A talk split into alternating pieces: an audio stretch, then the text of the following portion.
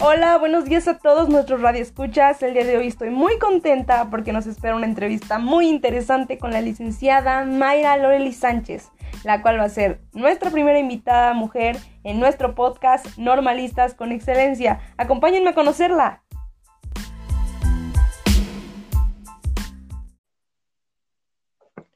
Hola, buenos días, licenciada Mayra. Hola, buenos días, ¿qué tal? ¿Cómo se encuentra el día de hoy, licenciada? Bien, orgullosa y agradecida de estar aquí contigo. No, orgullosos nosotros por tenerla con, con nosotros a usted. Profesora, antes de dar inicio a la entrevista, me gustaría agradecerle y darle la bienvenida en nombre del director de la LEP, el maestro Héctor José López Espinosa, del subdirector académico, el maestro José David Morales Díaz, de la responsable del programa institucional de seguimiento egresados de la LEP, la maestra Ivonne Nicte Arellano Castellanos y de su servidora Ivana Dafne Monterrosa Valencia, por regalarlos unos minutos que seguro em, contribuirán al crecimiento profesional, académico y sobre todo profesional de estudiantes que aspiran seguir su camino como normalistas o de docentes en formación que ya están dentro de la licenciatura, pero sobre todo enaltecer la noble profesión docente desde la mirada de nuestra sociedad. Bienvenida, profesora Mayra. Claro que sí, reitero mi agradecimiento y vamos a apoyar en lo que se pueda. Muchas gracias, maestra Mayra. Si me lo permite, me gustaría presentarla.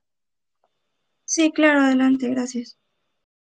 Bueno, la licenciada Mayra Loreli Sánchez Valera tiene como objetivo profesional ser una docente destacada, competente, actualizada ante las demandas de la comunidad estudiantil actual. Como formación académica es técnico en informática por el Colegio de Bachilleres del Estado de Puebla y es licenciada en educación primaria por el Benemérito Instituto Normal del Estado. Como formación complementaria es estudiante de la maestría en liderazgo y gestión educativa en la Universidad Popular Autónoma del Estado de Puebla. Y también es estudiante de psicología en la Universidad Nacional Autónoma de México, la UNAM como cursos y capacitaciones ha tomado el curso de resolución de conflictos, el curso de ambientes virtuales de aprendizaje, taller la asertividad de toma de decisiones en la práctica docente, taller estrategias de enseñanza para la educación de género, taller derechos y obligaciones de los maestros, el diagnóstico y tratamiento del bullying, ha asistido al coloquio de investigación educativa, al curso de alfabetización, al curso de planeación didáctica argumentada, al curso de inducción al servicio profesional docente, se ha certificado en primeros auxilios y seguridad institucional por el Colegio Americano de Emergencias, ha asistido a las competencias y habilidades laborales, al curso integral de consolidación de habilidades docentes, al curso Proyectar la Enseñanza, al curso de Derechos Humanos por la Comisión Nacional de Derechos Humanos,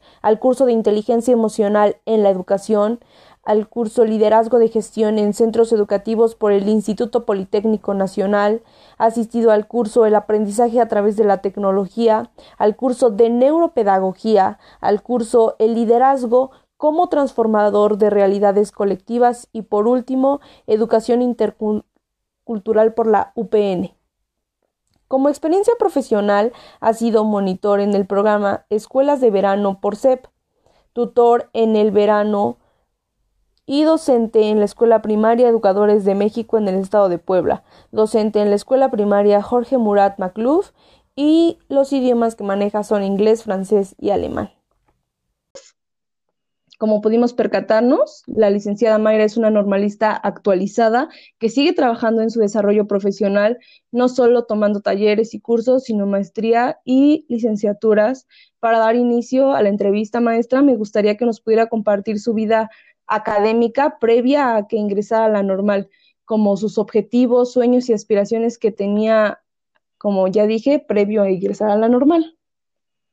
Sí, claro que sí. Bueno, primero, muchísimas gracias por la presentación.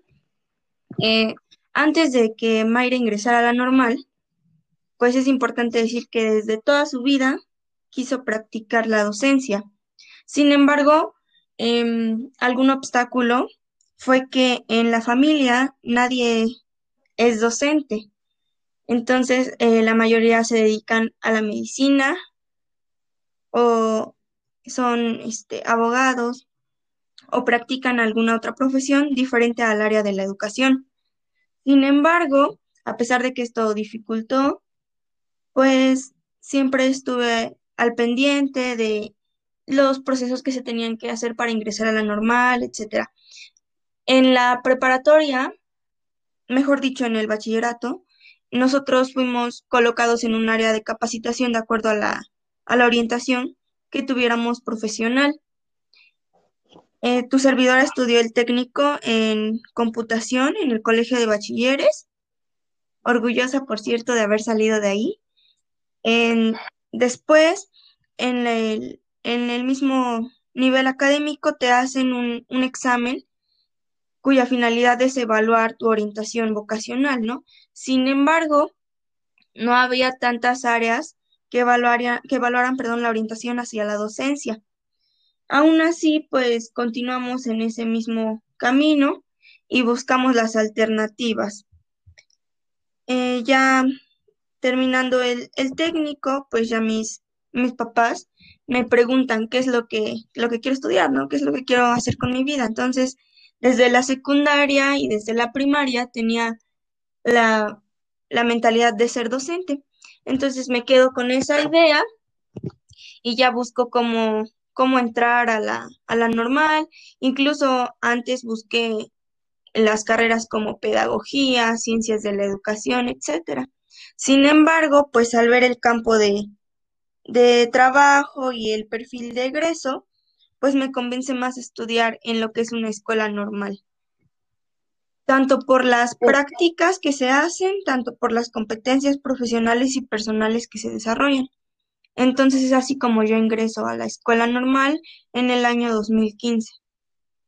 Las aspiraciones que, que tengo, pues son aportar, no creo que tanto en la docencia como en cualquier carrera, la finalidad es aportar algo a esta, a esta sociedad, tanto porque somos lo, pues lo más importante para el desarrollo de nuestro país, como porque tenemos ese compromiso como ciudadanos de dar algo, ¿no? Entonces, yo pues sí, de manera eh, personal lo interiorizo y digo, ¿qué quiero dar? Porque a lo mejor puedes dar algo, pero también necesitas querer hacerlo. Entonces ya, pues yo decido aportar mi, mi granito de arena al ámbito de la educación. Entonces el amor por la educación siempre existió en su vida y como usted dice, usted decide aportar algo hacia, hacia la educación. Eh, bueno, en el momento maestra en el que usted ingresa a la normal, eh, ¿nos podría contar o, hacernos un contexto sobre estas oportunidades y experiencias que vive a lo largo del BINE? Sí, mm, pues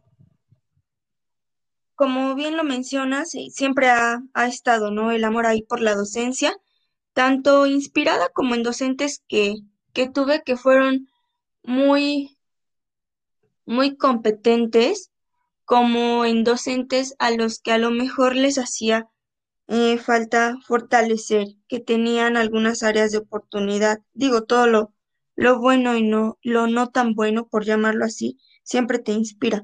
Entonces es por ello. Ahora bien, una vez que yo ingreso a la, a la normal, pues sí, ya te vas dando cuenta que no es como que em, algo sencillo, ¿no?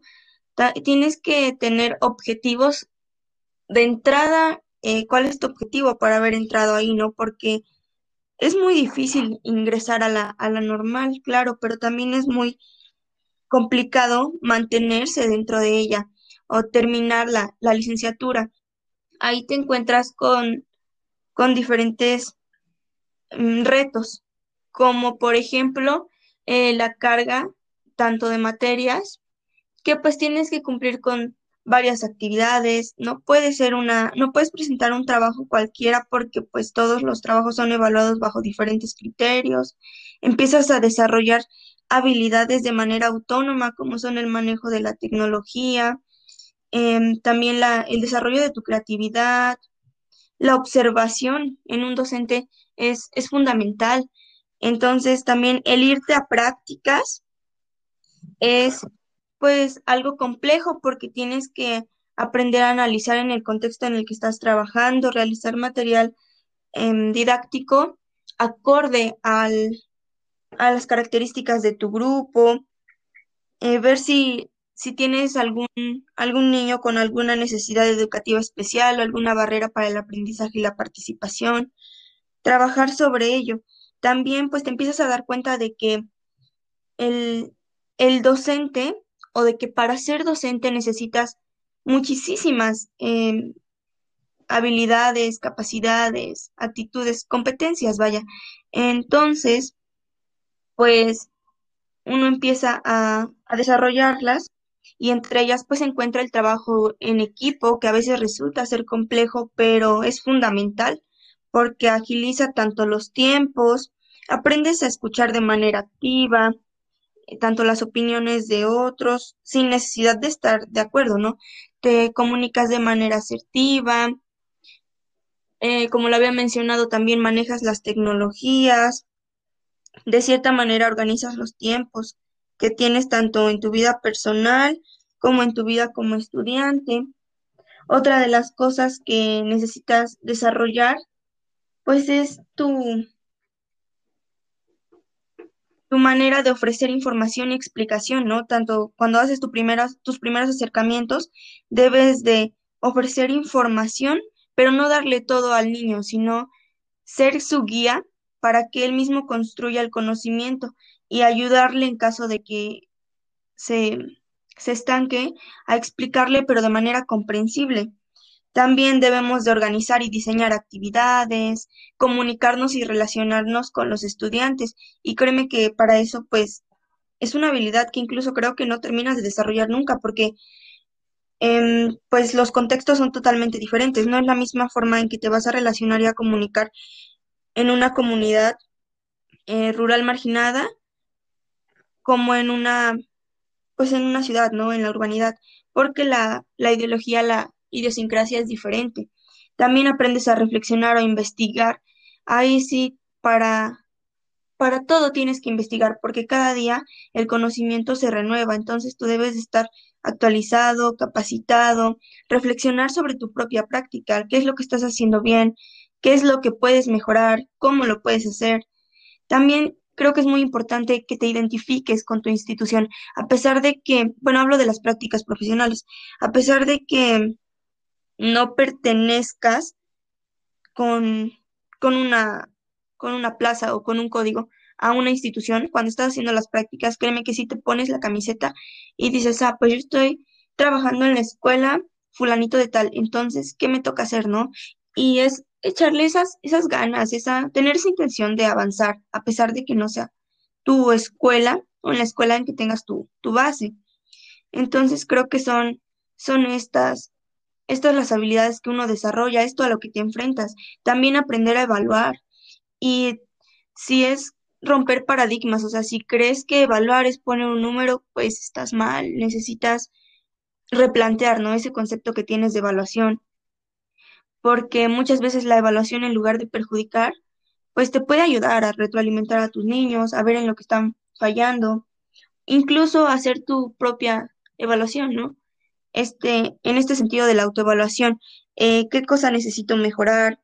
cómo lo puedo hacer, de qué recursos me puedo apoyar, tanto recursos humanos como recursos materiales.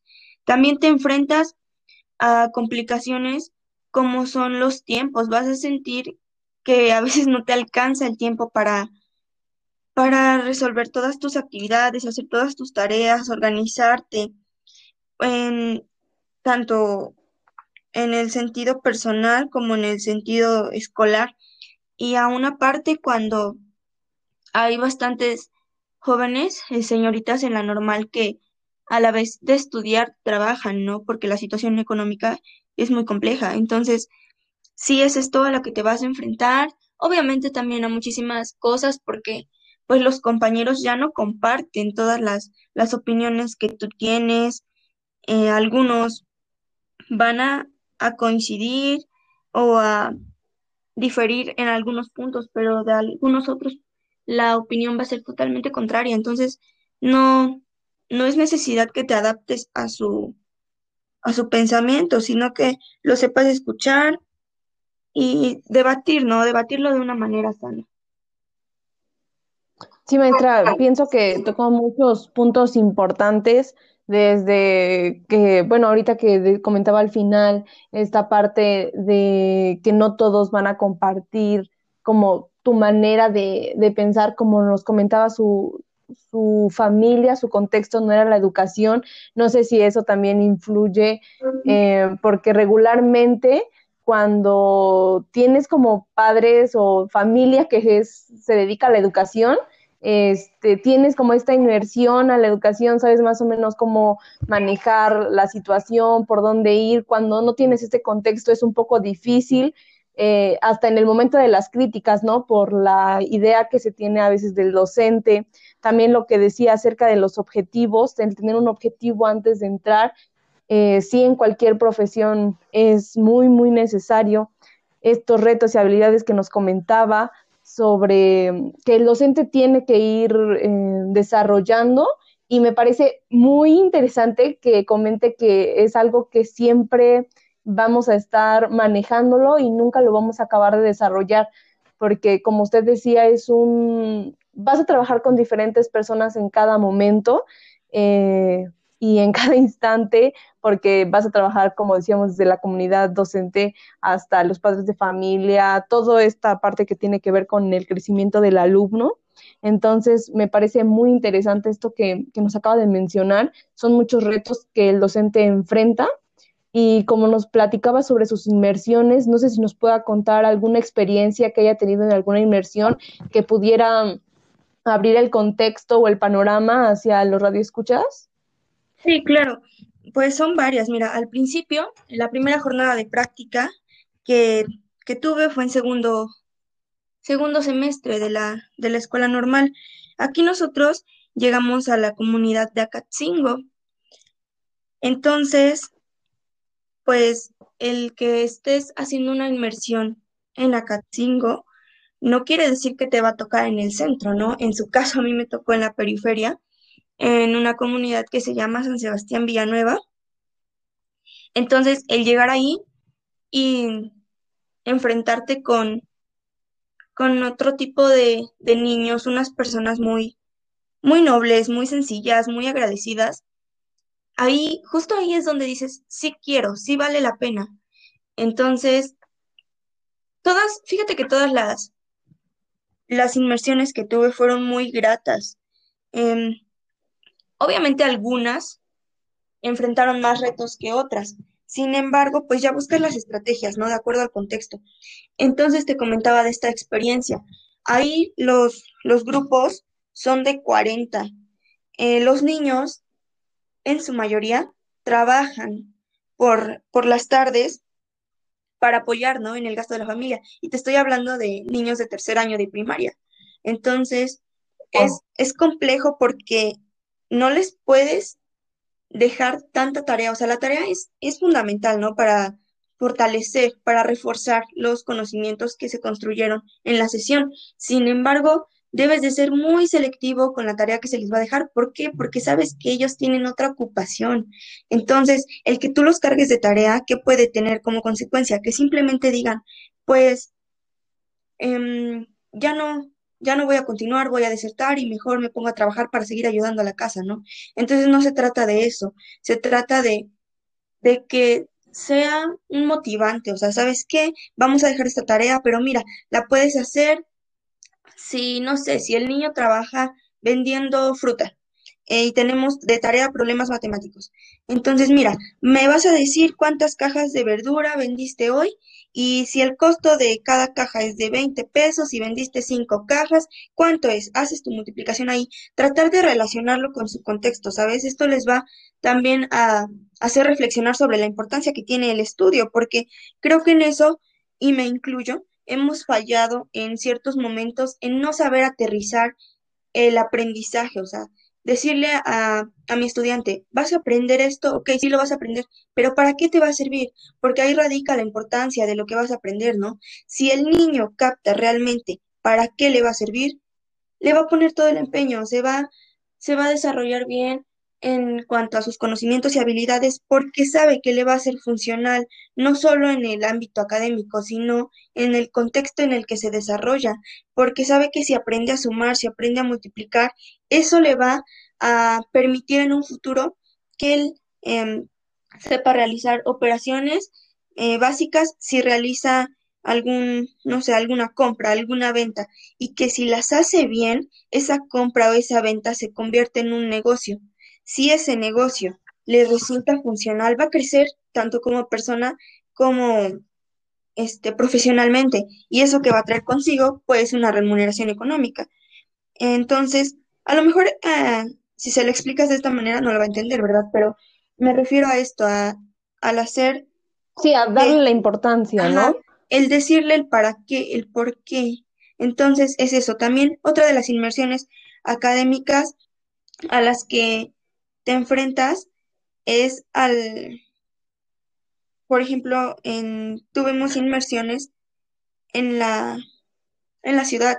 Entonces, ahí los niños cuentan, la mayoría, con todos los recursos, tanto tecnológicos, eh, tienen buen desarrollo económico, sin embargo, a veces, ¿qué es lo que les falta? Ah, pues les falta el apoyo de papá o de mamá porque mamá tiene que ir a trabajar o, no sé, papá tiene que, que hacer viajes de negocios y no regresa en una semana, ¿no? Entonces, en ese también es importante eh, impactar ahí, en ese ámbito emocional. A veces suena raro, pero tú que pues lo has estudiado tanto teórica como prácticamente, te das cuenta que a veces el docente tiene que fungir como parte de la familia del niño, porque al niño le falta ese, ese aspecto de motivación, ¿no? Y si el niño no está bien emocionalmente, bueno, no solamente el niño, tanto el niño como el docente y los papás, si no están bien emocionalmente, no hay nada, o sea, no va a haber aprendizaje. ¿Por qué? Porque el cerebro se está preocupando por, eh, por otras sustancias, no se está, está produciendo cortisol porque está estresado, porque ya no sabe qué hacer, ¿no? En lugar de hacer una sinapsis correcta para este proceso de aprendizaje, ¿no?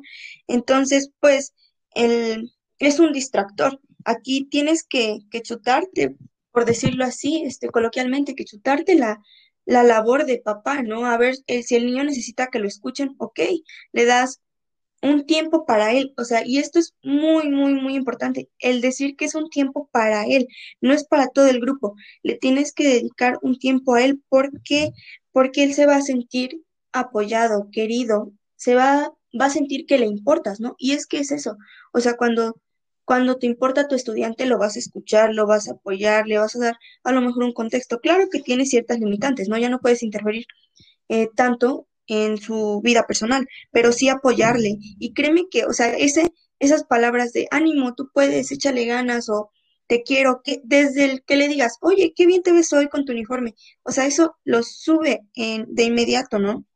Y su ah, pues a mi maestro, claro, ah, a mi maestro le importo, ¿no? Ah, pues este, hoy me siento así, eh, quiero trabajar, ¿no? A ver, no entiendo, tengo la confianza de preguntarle al maestro porque sé que ahí va a estar, ¿no? Entonces, es ese, en ese sentido que son contextos muy, muy contrarios, entonces debes de buscar, no puedes aplicar las mismas, eh, las mismas estrategias. Por ejemplo, aquí te comentaba lo de la ciudad.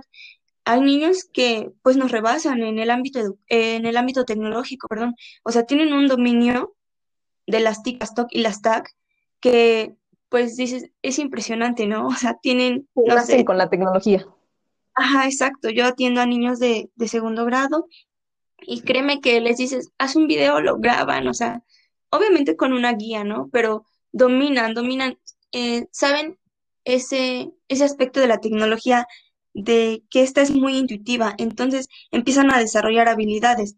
Claro que también no les puedes dejar todo basado en las tecnologías, porque entonces ellos no sé cuándo van a interacción, hacer sus interacciones de, con los otros, ¿no? Entonces es mucho ver ese sentido. También em, otra de las inmersiones que tuve fue en, en Teciutlán. Entonces, eh, ahí te das cuenta que los niños tienen hambre, de verdad, hambre de aprender. Y ahí es donde dices, les voy a ofrecer todo, todo, todo lo que tengo, ¿no? Ahí el problema es que no cuentan con tecnología. Eh, los recursos económicos son muy limitados, ¿no? O sea, o no le puedes pedir, para mañana me traes eh, 10 pinturas Vinci, eh, estos colores de esta marca y así, ¿no? Entonces, porque o comen o te compran el material para la escuela, ¿no? Entonces tienes que ver qué es lo que tienen en su contexto para que lo puedas utilizar. Si hay tierra, con tierra se va a trabajar, si hay piedra, si hay cartón, si hay material reciclable, si hay este, no sé, infinidad de cosas que pueden utilizar para, para dar las clases. Entonces ahí, créeme que ahí los papás se dan cuenta cuando tú estás dispuesto a dar todo. Porque aunque no lo creas, hay quienes dicen, no, pues yo necesito estos materiales para trabajar, ¿no? Y pues totalmente falso, o sea, el material, tanto, tanto como la infra- infraestructura de una escuela, no va a ser al alumno, o sea, el que tengas una escuela que mida hectáreas, no te garantiza que tu alumno va, va a aprender. Eh, no va a aprender más el niño que en su escuela tiene un auditorio que el niño que en su escuela, no sé, los salones son, son de lámina. Claro que impacta porque, por ejemplo, no es lo mismo que estés trabajando con los alumnos bajo los rayos del sol, bajo la, la sombra, ¿no? O un, o un domo, pero tienes que enseñarle a tus alumnos a trabajar con lo que se tiene porque Creo que en ese sentido, así es la vida, ¿no? A veces no puedes tener todo lo que quieres, pero sí trabajar con lo que tienes para poder adquirir lo que tú deseas, ¿no? Entonces, en ese sentido es así. Se cuenta mucho con el apoyo de los padres de familia. Son muy, muy agradecidos, de verdad. En esas comunidades te dan hasta lo que no tienes. O sea, si, no sé si ellos se iban a comer dos tortas hoy, pues una va a ser para el maestro, ¿no? Sí, en ese sentido son muy, muy humildes y creo que está bien trabajar en diferentes contextos porque de todos aprendes algo. Y ya finalmente, el último contexto que, que te digo es donde hice mi práctica profesional. En este grado, en este sentido, perdón, atiendo a sexto grado y es donde aplico mi tesis que se titula El uso de WhatsApp para la enseñanza de la geografía. Entonces, imagínate, eh, créeme que lo estaba pensando hace, hace poco, en cómo es que yo no imaginaba que iba a venir la, la pandemia, ¿no? Nadie te prepara y te va a decir, nadie te dice, vas a enseñar este, matemáticas en tiempos de pandemia así, estos son los pasos a seguir. O sea, no, es como que tú te la tienes que, que ingeniar para dar tus clases. Entonces, em, pues geografía es una materia que ya ha sido abandonada, sin embargo, es muy importante porque, porque a veces los chicos no saben de globalización, porque no saben de desarrollo económico, porque no saben de desarrollo social, porque no saben de demografía, porque no saben a lo mejor de inteligencia ambiental, que es lo que ya también hoy se está viendo. Entonces, enséñaselos a partir de algo que les llame la atención. ¿Qué les llama la atención? WhatsApp. Ahora bien, ahí me enfrento con que solamente están acostumbrados a usar WhatsApp para comunicarse, ¿no? Como un medio de comunicación, eh, quizá a lo mejor de, de interactuar, pero con ese fin de comunicación. Jamás se había enseñado con el fin de enseñar.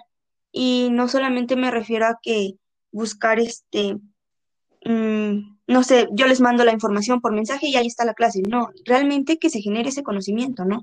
Entonces, otro de los retos a los que me enfrento ahí en la aplicación de la tesis es que, pues, como sabes, lleva un marco teórico. En el marco teórico va un marco legal. Bueno, en ese sentido yo lo agregué.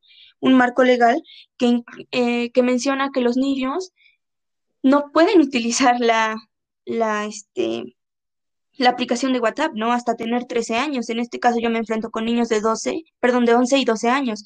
¿Qué es lo que hago? Pues hago un formato para que los papás firmen de enterados, de que den su conocimiento y todo eso, porque eso sí se puede hacer. Solamente si el padre autoriza que el niño que el niño este, utilice esta, esta aplicación. Entonces, fíjate que hasta dónde se ha llegado, ¿no? Se les ha dado a los alumnos, incluso de, de tercero y cuarto año de primaria, el uso libre de, de esta aplicación sin saber que realmente pues no es legal eh, hasta tener cierta edad, que te menciono son 13 años. En ese sentido, los papás me firman la autorización, el director firma la autorización y empezamos a generar conocimiento a partir de, de este, de esta aplicación que es WhatsApp. Entonces empezamos a utilizar tanto audios para la reflexión, mensajes, los, eh, los emojis nos ayudaron como no tienes idea, porque es ahí donde los niños empezaron a dar cuenta, esta bandera que este, cuando utilizábamos algunas banderas, ellos las colocaban en globos terráqueos, o sea, lo tenían de manera, hacían el conocimiento eh, de manera práctica y de manera digital, ¿no? O sea, es algo que está bien porque lo palpas, eh, pero también lo, lo construyes mediante tecnología. Entonces también aplicamos el juego de patio, incluso hubo una actividad donde los niños dijeron, pues está muy, muy padre, ¿no? La aplicación de, o cómo nos están enseñando esta materia. Cuando yo les di un tema y la, la actividad fue hacer un meme, o sea, los niños se quedaron como de, ¿cómo hacer un meme?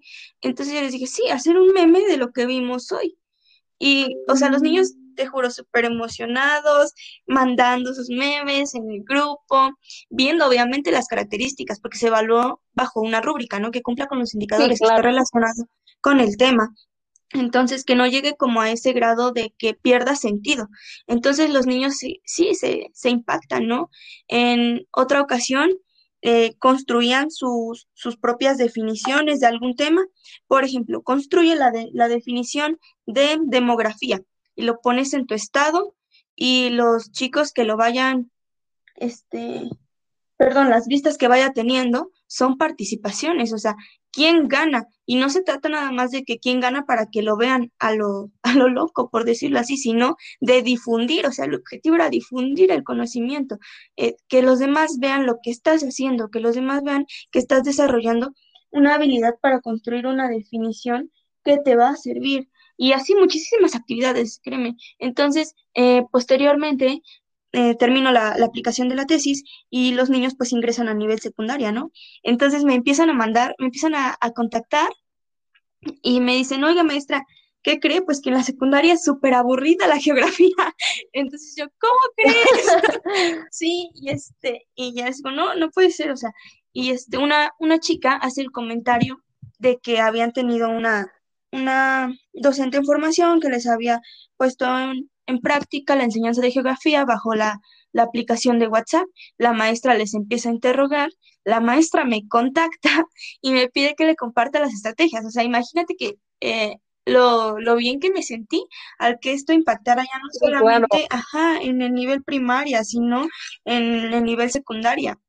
Entonces me sentí muy, muy bien y pues me sirvió porque te comento, nadie nos decía que se venía la pandemia y que podíamos utilizar aplicaciones para enseñar, para que los niños aprendan a aprender, que creo que esa es la, la clave fundamental. Ahora también se evaluaba y todo, todo, todo, todo era bajo WhatsApp. Este, pues se hacían otras actividades de patio. El, la actividad que conocemos como el gato, la jugábamos con con temáticas referentes a la geografía, eh, hacíamos competencias, bueno, les llamábamos geocompetencias con unas playeras, dos playeras, una era para, para el equipo de las mujeres y una para el de los hombres.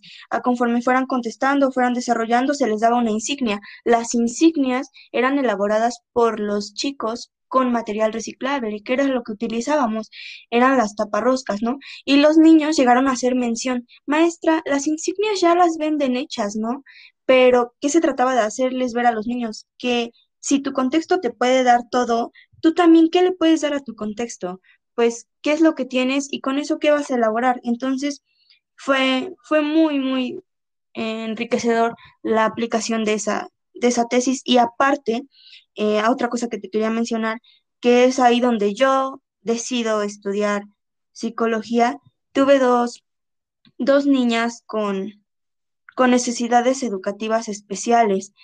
Eh, una de ellas con déficit de, atención, la otra con síndrome de Down y un niño eh, que en alguna ocasión atentó contra su vida porque los, los problemas en casa eran muy, muy complejos. Esa situación emocional estaba a todo lo que daba, ¿no? Y necesitaba alguien que le dijera, para, todo está bien, tú puedes, no se va a acabar el mundo, o sea, no puedes dejar que el mundo te coma, cómetelo tú, ¿no? O sea, ve todo de lo que eres capaz de hacer.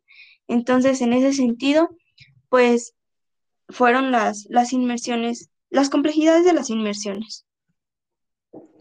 Oh, maestra, pues qué, em, qué fuerte. Vuelvo a reiterar. Eh, bueno, antes que nada me gustaría enaltecer su compromiso como docente.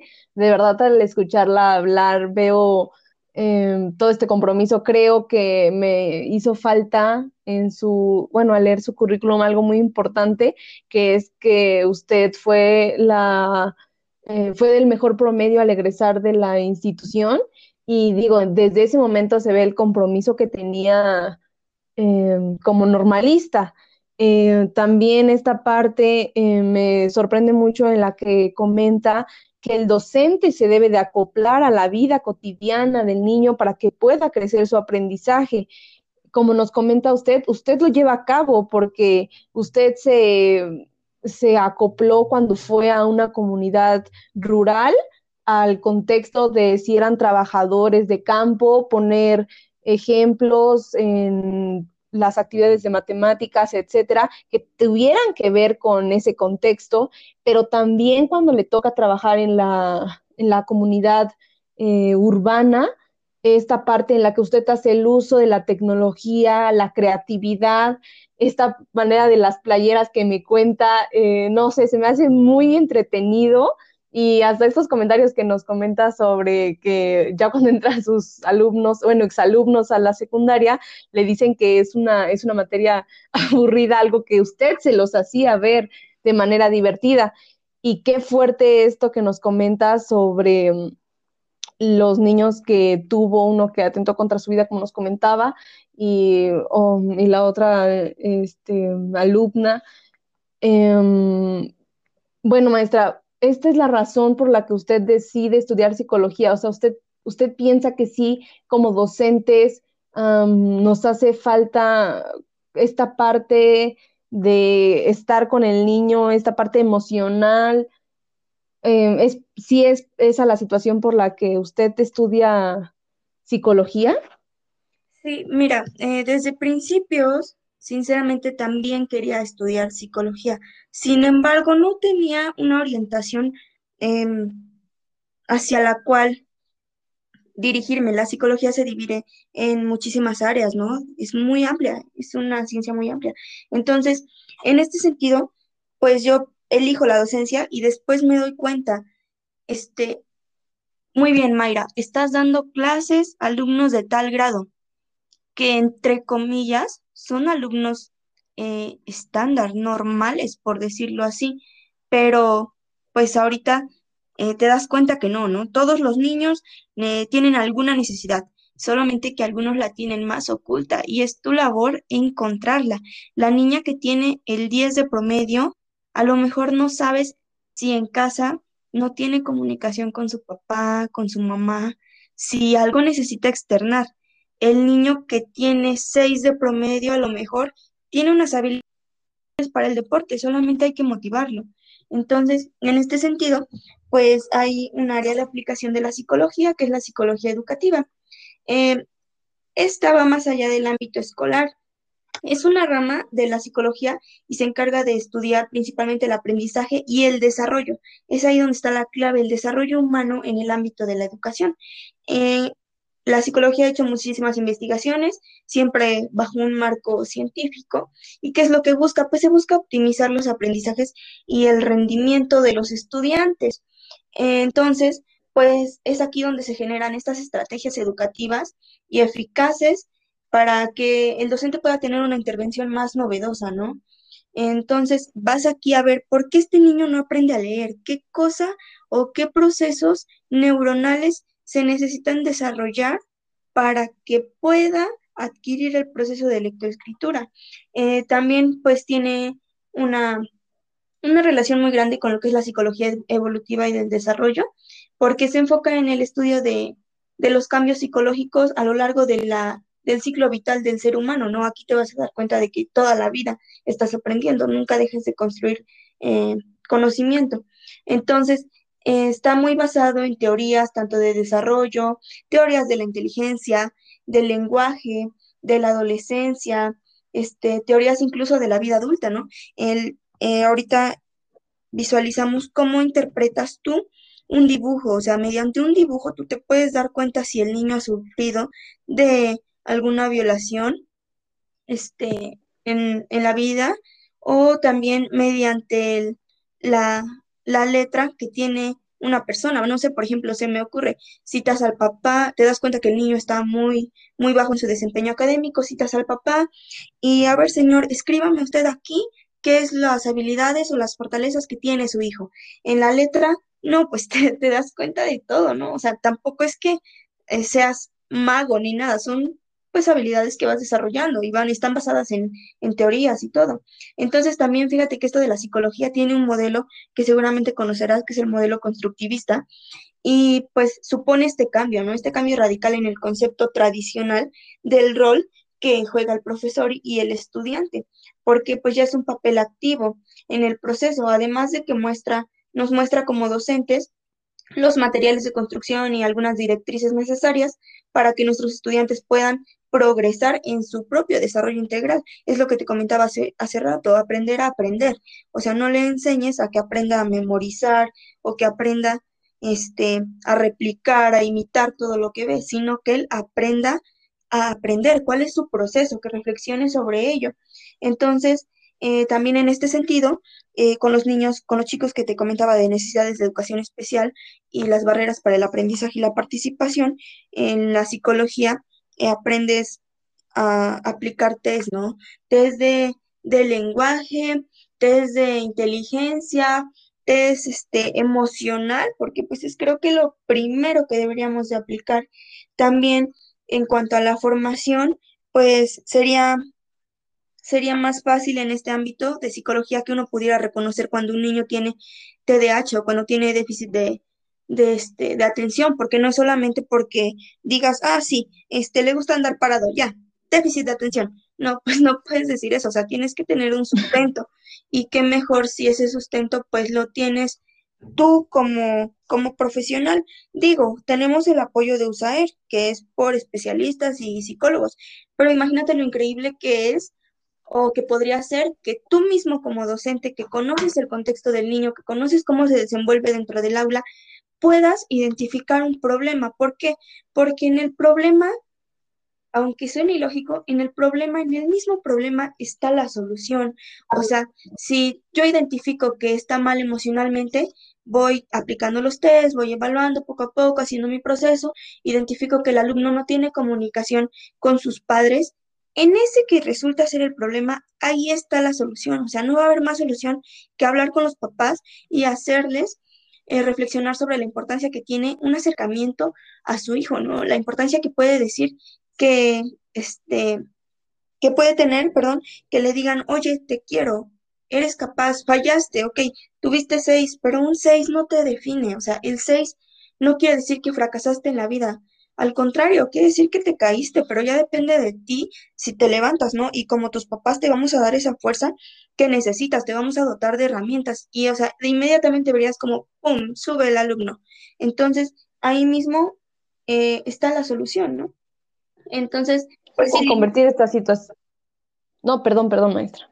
Sí, claro, este, ahí mismo en el, en el problema está la solución, solamente que hay que buscar las herramientas. Entonces la psicología sí te dota de demasiadas herramientas. También hay un área de aplicación que es la, este, la psicología organizacional, que se utiliza para, para reclutar eh, personas que, que van a ingresar a, a, desenvolverse, ¿no? Tanto en el ámbito profesional como personal.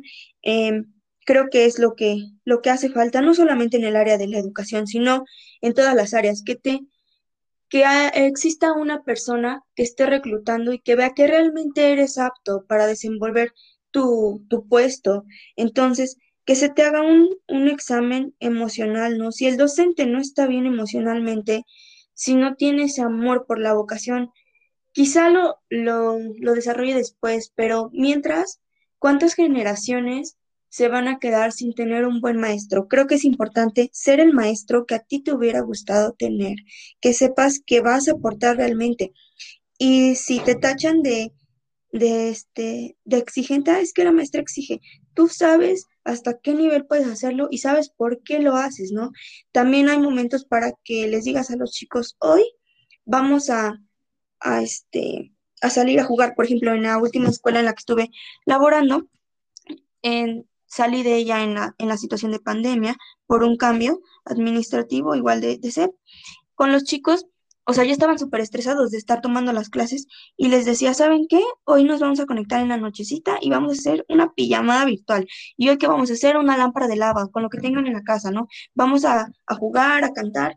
No, y créeme que los niños sí se quedan así como de, ay, la maestra se ve bien seria, pero ya, pues tus mismos alumnos dicen, no, ya cuando la conoces es súper buena onda, ¿no? Lo dicen así. Entonces, sí es en ese sentido de despertar el interés por los chicos, de desarrollar todas, todas, todas las habilidades que, que tienen y ayudarles a descubrir las que no han, de las que no se han percatado que, que poseen. Entonces es en ese sentido, Ivana.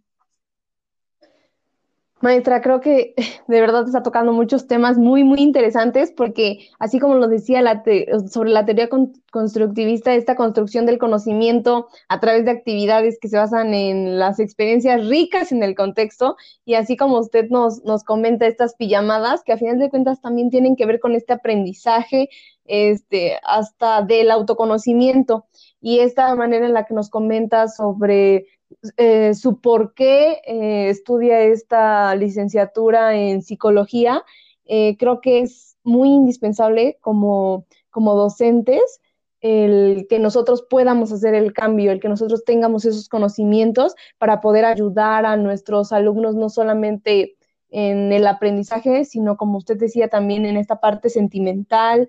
Entonces sí creo que, que como usted dice, es muy importante y bueno, profesora, cambiando totalmente de tema, creo que usted es la muestra viviente de que actualizarse es indispensable como normalistas, ya que usted se ha preparado desde tomar certificaciones de primeros auxilios hasta esta parte que acabamos de comentar acerca de, de la psicología en la educación.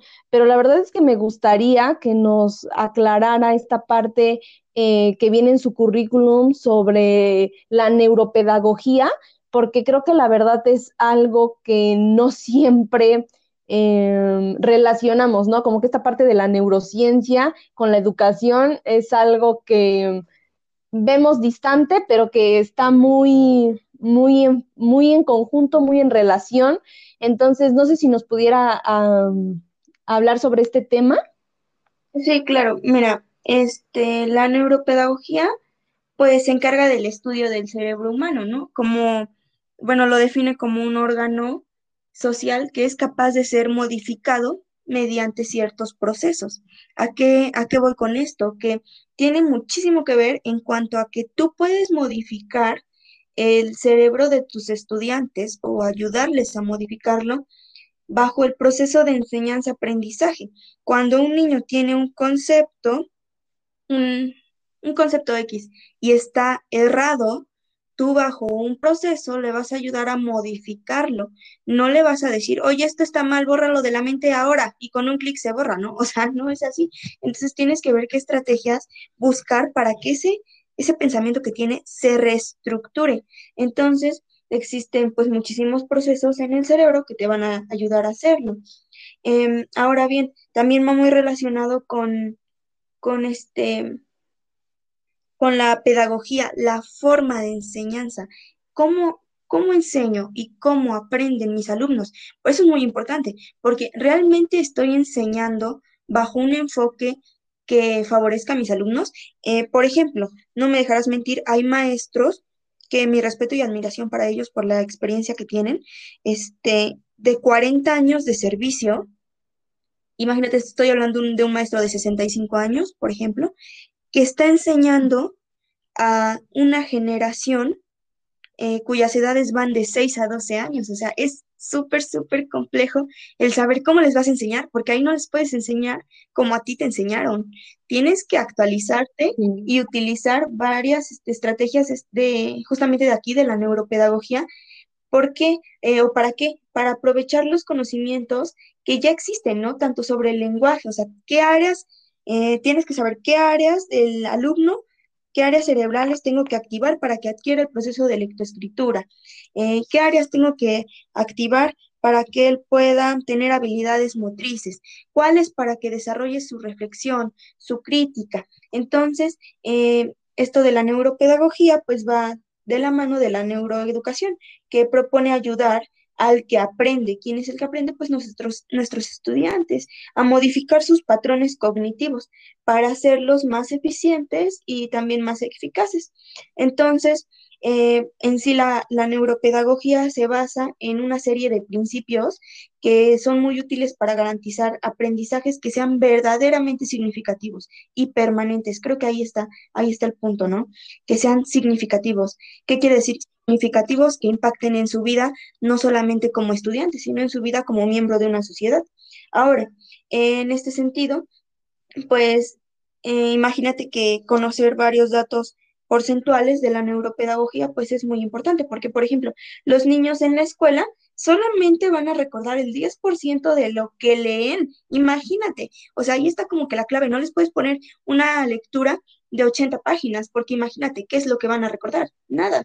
Entonces, mejor pones una página y realmente que recuerden ese 10%, pero que en ese 10% esté inmerso el, el conocimiento, ¿no? O la clave, las herramientas que les ayuden a generar ese conocimiento. Solamente recuerdan el 20% de lo que oyen. Imagínate, si nos pasamos 8 horas o 5 horas hablando y hablando y hablando, al final del día, ¿qué es lo que van a recordar? Eh, solamente eh, los alumnos recuerdan el 30% de lo que ven, el 50% de lo que ven y oyen, el 70% de lo que dicen, y aquí está el punto al que quiero llegar, el 90% de lo que dicen y hacen. Nunca dice eh, la, la neuropedagogía, nunca dice, van a recordar el 90% de lo que el maestro les diga y de lo que el maestro haga. Van a recordar los niños el 90% de lo que ellos hagan y de lo que digan. O sea, tú enséñales a hacer, a hacer su propio conocimiento, a decir qué es lo que se llevan de la clase de hoy. Aparte también está muy enfocado esto de la, de la neuropedagogía, la motivación. Es decir, que los alumnos se pues se necesitan sentir con ganas de aprender. ¿Quién va a generar esas ganas? Aparte de su contexto, pues tú como maestro. también debes de respetar los ritmos de, aprendizaje, que estos están en el cerebro, ¿no? Eh, son, pues el cerebro está, está diseñado para aprender. Mm, esto quiere decir o esto implica que se deben de respetar tiempos de descanso. Es por eso que el recreo en este sentido es muy importante, porque es el tiempo de descanso, es el break que tienen los alumnos. Y esto va a hacer que mejoren la atención y que cuando regresen al aula se dediquen y profundicen en los contenidos, así como también eh, puedes estudiar bajo este enfoque el aprendizaje y la memoria, que a pesar de que la memoria suena como algo conductista, pues no, el aprendizaje y la memoria son procesos cognitivos que están muy ligados. si no hay memoria, no va a haber aprendizaje. Entonces, todo lo que aprendemos es retenido por nuestro cerebro y constituye lo que denominamos memoria, que puede ser a largo plazo, este, a corto plazo. Entonces, de ti depende cómo vas a, cómo vas este, a desenvolver estos conocimientos, ¿no? Ahora bien, pues te digo, es algo que va, que va muy hilado a la, a la educación, porque si bien nos han enseñado, nos, este, esta estrategia la vas a aplicar, ¿no? Pero ¿por qué? O sea, no te dicen por qué, porque si la aplicas, en el cerebro van a, este, a surgir ciertos, ciertos procesos que te van a ayudar a desenvolver este, estas actividades, ¿no? ¿Por qué no, no nos explican las áreas eh, del cerebro, los lóbulos, cuál es la función de cada uno de ellos, ¿Qué impacto, o sea, porque sí es sorprendente de verdad, qué impacto cerebral puede tener el que tú le digas a un niño, esta tarea está mal, no puedes, no hombre, o sea, grave error, ya lo marcaste para toda, toda, toda la vida. Y es muy, es muy difícil que se le olvide algo malo porque el cerebro lo asimila y tan es así la actividad del cerebro que se la va a creer y así se va a ir a lo largo de la vida. No puedo, no puedo, no puedo, lo que hago está mal. Entonces, no, pues es como muy compleja esta parte, pero muy interesante, muy bonita y si la aplicas, uff, puedes hacer bomba con los niños. que me, me, entró mucha curiosidad esta parte maestra porque la verdad, bueno, yo estoy apenas eh, introduciendo esta parte de la educación y esto que nos comenta creo que es muy importante que lo sepamos nosotros que somos docentes en formación, el crear eh, experiencias, el crear eh, esta parte de la curiosidad para que él tenga este autoconocimiento. Eh, creo que es muy importante, maestra, y me gustaría que nos compartiera un consejo a esta comunidad académica que la está escuchando a lo mejor a personas que quieren estudiar la, licenciatura o como o personas como yo que estamos estudiando ya la licenciatura y estamos adentrados en este camino. Entonces, la escuchamos, profesora. Gracias. Pues se va a escuchar muy duro, pero, pero sí lo es. no, este, mm, pues mi consejo sería, tengan vocación, de verdad. Si no te gusta, salte, no, no pierdas tu, tiempo, porque no, no nadie va a perder el tiempo por ti, sino tú solito estás perdiendo el tiempo si estás haciendo algo que no te gusta.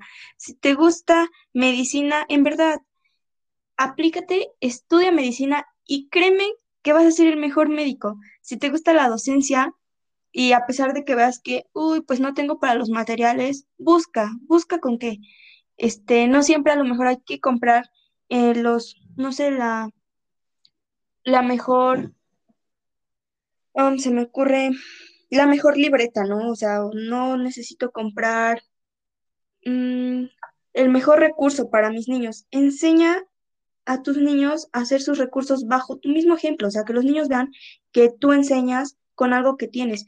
Entonces, es eso, busca tu vocación, tu real vocación, porque si dices, bueno, es que mi papá me dijo que estudiara esto, pues ya ni modo, ya ni modo, no, o sea, ya ni modo no, porque por ti, o sea, créeme que confío, de verdad que confío en todos los normalistas, o yo sé que van a terminar, o sea, van a terminar porque le van a echar ganas y porque van a buscar la forma de, pero imagínate cuántas generaciones se van a quedar sin un maestro con vocación, o sea, ese es como que mi consejo, busca tu vocación, lo que a ti te guste. ¿Por qué? Porque el objetivo de estar aquí es que seas feliz. Y si tú eres feliz, vas a ser feliz a los demás. Si eres infeliz, no te gusta lo que haces, vas a arruinar la oportunidad de muchos niños eh, de, de hacer algo, ¿no? Con su vida. Si quieres ser médico, hazlo. Si quieres ser barrendero, hazlo y ser mejor. Si quieres ser, no sé, hasta Mm, si quieres ser bombero, ¿no? Hazlo, pero busca lo que te guste. Si quieres ser mecánico, hazlo y vas a ser el mejor, porque esta sociedad necesita justamente de eso, de que seas el mejor de los mejores, hagas lo que hagas. Y si dices, pues es que ya voy en segundo año de la licenciatura, no, pues ya mejor me quedo. Créeme que es mejor que pierdas por decirlo así, entre comillas, pierdas, porque pues de hecho ni vas a perder, o sea, todo el conocimiento que ya te llevas, nadie te lo va a quitar, o sea, es una ganancia la que te llevas. Pero si dices, es que voy a perder estos dos años, ok, si así lo quieres considerar, está bien, pero es mejor que pierdas dos años a que pierdas el resto de tu vida haciendo algo que no te gusta. Créeme, te lo digo, pues, como, como amiga, como maestra, como lo que gustes. Amo, amo con toda mi alma lo que hago y no me arrepiento de nada. Y créeme que si hubiera querido estudiar medicina, también lo hubiera hecho, pero siempre hubiera buscado esa vocación, ¿no? Porque solamente recuerda que es a lo que te vas a dedicar el resto de tu vida. Claro que puedes hacer otras cosas, pero pues yo creo que aquí está la importancia, ¿no? Amar lo que hacemos. Si tú amas lo que haces, se va a notar con más de 25 años de experiencia, con más de dos años de experiencia. Nuestra, nuestra manera de trabajar, bueno, aquí hablo de la docencia, es multidisciplinar, ya que pues consideramos eh, a cada persona única y es ahí donde estás trabajando con personas, no vas a trabajar con cosas. Entonces, busca tu vocación y otra cosa que les quiero recomendar es perseveren, no se rindan, porque Mm, el que te rindas te va a cerrar muchísimas puertas. Si no se puede hoy, ok, no se pudo hoy, pero se va a poder mañana. Entonces, no te rindas. A lo mejor te da, no sé, un, un bajón de autoestima hoy, pero el día de mañana, pues, a echarle ganas y a despertar, ¿no? Esas, esas ganas de, de vivir, porque aquí estamos así, aquí estamos para eso, para vivir, para ser felices. Entonces busca lo que a ti te haga feliz, no lo que le haga feliz a los demás. Ese sería mi consejo. Qué bonito consejo, maestra.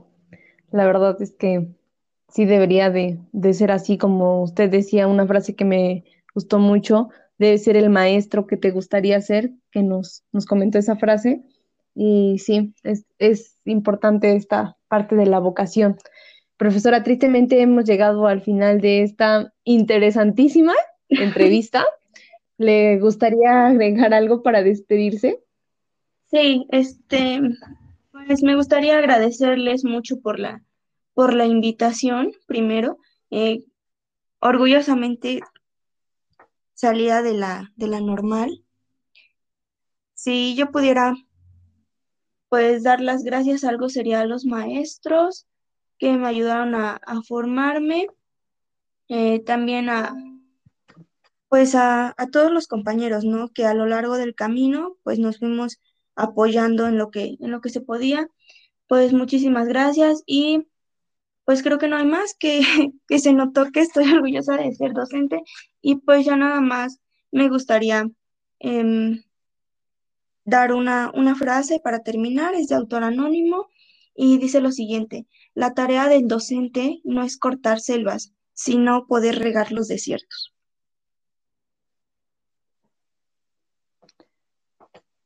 Muchas gracias, maestra. Em, antes de despedirnos, me gustaría comentar que usted es nuestra primera normalista mujer en participar en este proyecto y vaya orgullosa manera de representar a las profesoras en esta entrevista, pues creo que siempre nos preparamos como docentes para ayudar a crear mejores generaciones, pero sí me asombró mucho esta parte en la que usted se inserta en formarse como líder, crear competencias y habilidades laborales, introducirse a un tema tan enriquecedor como lo es la neuropedagogía le reitero de verdad nuestro agradecimiento por parte de la LEP, los directivos y toda la comunidad académica. Gracias por habernos acompañado el día de hoy. Bueno, maestra, y por último, pero no menos importante, nos gustaría entregarle un reconocimiento por, su, por su participación. Haré lectura del reconocimiento. Se le otorga el presente a Mayra Loreli Sánchez Valera por su participación como exalumna en la LEP socializando experiencias docentes en el programa Normalistas con Excelencia, el día 30 de marzo del año 2021. Cuatro veces heroica Puebla de Zaragoza. Firman el maestro Héctor José López Espinosa, director de la LEP, el maestro Héctor, no, el maestro José David Morales Díaz, subdirector académico de la LEP, y la maestra Ivonne Nicte Arellano Castellanos, responsable del programa institucional de seguimiento de egresados de la LEP. Muchas gracias, maestra. Gracias a ti. Hasta luego. Hasta la próxima. Y pues hasta la próxima, Muchas Gracias, hasta la próxima y felicidades.